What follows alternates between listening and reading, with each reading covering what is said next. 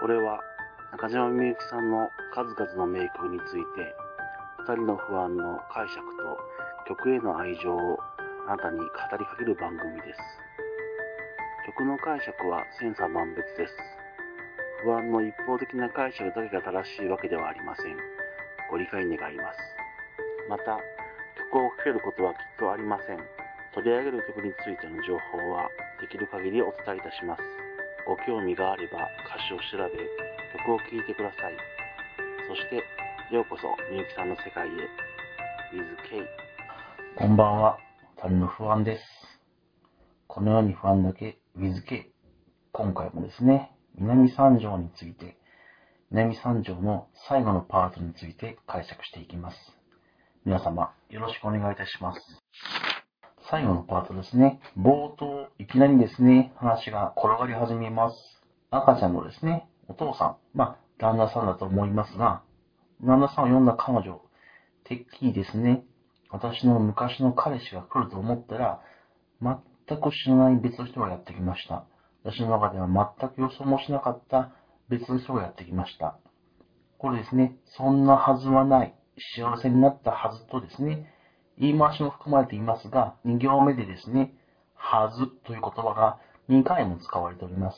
あの人と彼女は一緒にいると当然私は思っていたのに、それでは異なる事実に対してですね、2回にもわたってありえないことであると否定を繰り返しています。そして私はですね、今の彼女のことを幸せな状態だと認識しています。幸せな状態の彼女ほど自分自身のことは幸せではないとも思っています。だからこそ私に声をかけ、自分のことを老けた年上みたいだなと自虐している彼女のことにですね、恩着せがましさやいやらしさ、そのような意味を感じていたのではないでしょうか。そんな私にですね、彼女は変わらない言葉でですね、話を続けます。本当に彼女は何も思っていなかったのです。そして、その時の彼氏とは間もなく切れた。ちょっとだけ付き合って、もう終わった。そんな話をと。大変軽い言い方をしたのではないでしょうか。あ、あの人ね、あすぐに別れたわよ。それぐらいの言葉だったのかもしれません。彼女の中ではですね、当時の彼氏のことなんか、全く気にもしていませんでした。友達っている私を見て、あ、そういえばそうだったわ、ぐらいの気持ちでですね、終わったことを話すくらいです。で、当時の私はですね、彼女とは、あの日以降、本当に会ってもいないのでしょうか。彼女が彼氏と別れたことすら私は知らなかったのです。完全に距離を置いていたのだと思われます。現在のようにですね、通信網が発達して、気軽にコミュニケーションを取れる時代ではない、この時代ですね。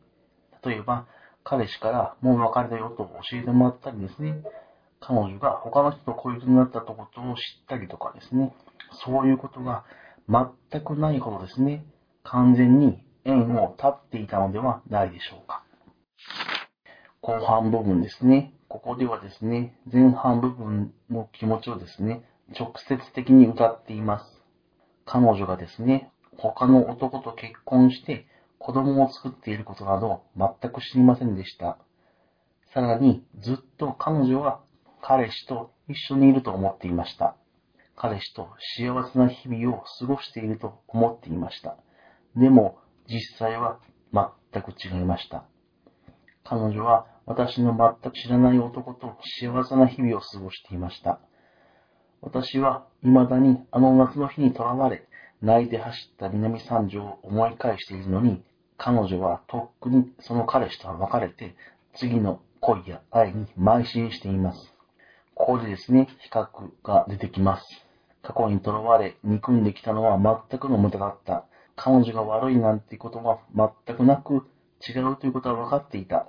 それでもですね、彼女が彼氏と幸せな日々を過ごしていると考えると、彼女のことを憎まずにはいられなかったのです。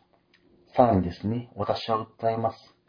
無駄な日々を過ごしてしまったこと、ずっと南三条に囚われていた日々を返してほしいと。ここでですね、歌われている、訴える内容はですね、誰ではなく何を責めたらいいのと歌っております。そう。もう責める相手が誰もいないのです。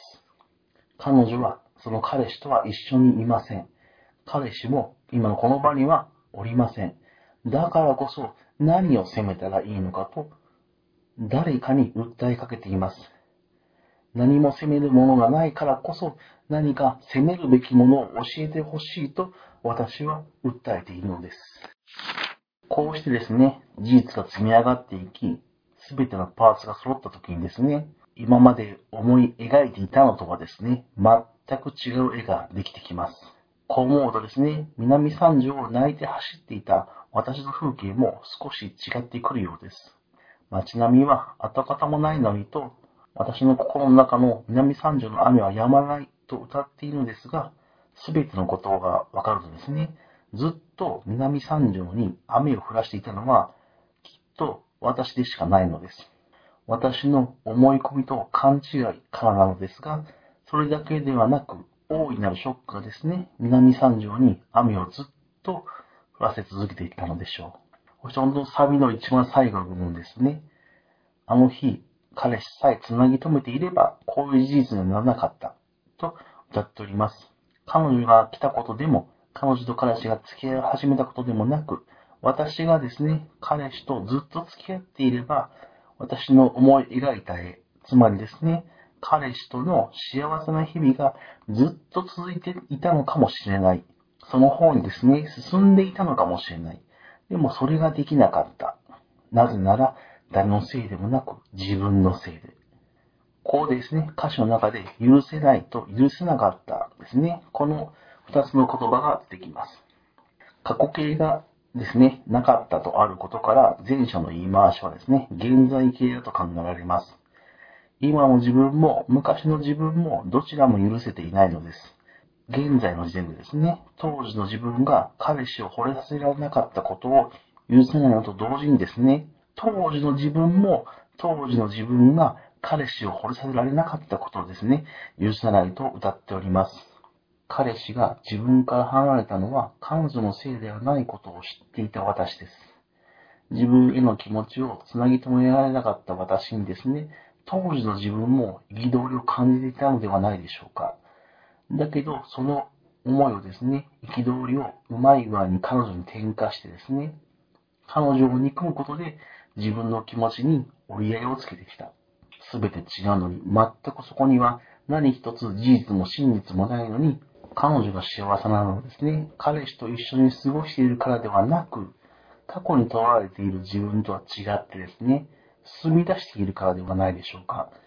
そうした時にですね、やはり自分のことを振り返ると、今も当時も彼を惚れさせることさえできなかった。そして、そのあの夏の日にですね、囚われてしまっている自分のことを許してはいないのではないでしょうか。最後にですね、この曲全体の構成といいますか、言葉になるんですけども、この曲ですね、非常に言葉の繰り返しですね、それが非常に多くあります。流れゆく流れゆく、すり抜けてすり抜けて、そして会いたかったわ、会いたかったわ。